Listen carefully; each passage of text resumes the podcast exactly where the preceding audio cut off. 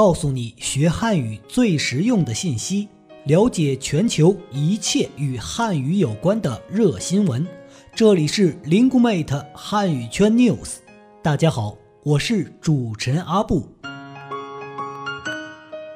日前，由浙江农林大学和塞尔维亚诺维萨德大学合作共建的诺维萨德大学孔子学院，在诺维萨德大学揭牌成立。这是全球首家以传播茶文化为特色的孔子学院。据介绍，诺维萨德大学是东欧国家塞尔维亚的第二国立大学。浙江农林大学是国内首个设置茶文化本科专业，在积极向世界弘扬茶文化的高校。浙江农林大学与诺维萨德大学共同举办的孔子学院，将不断探索孔子学院可持续化发展和特色发展道路，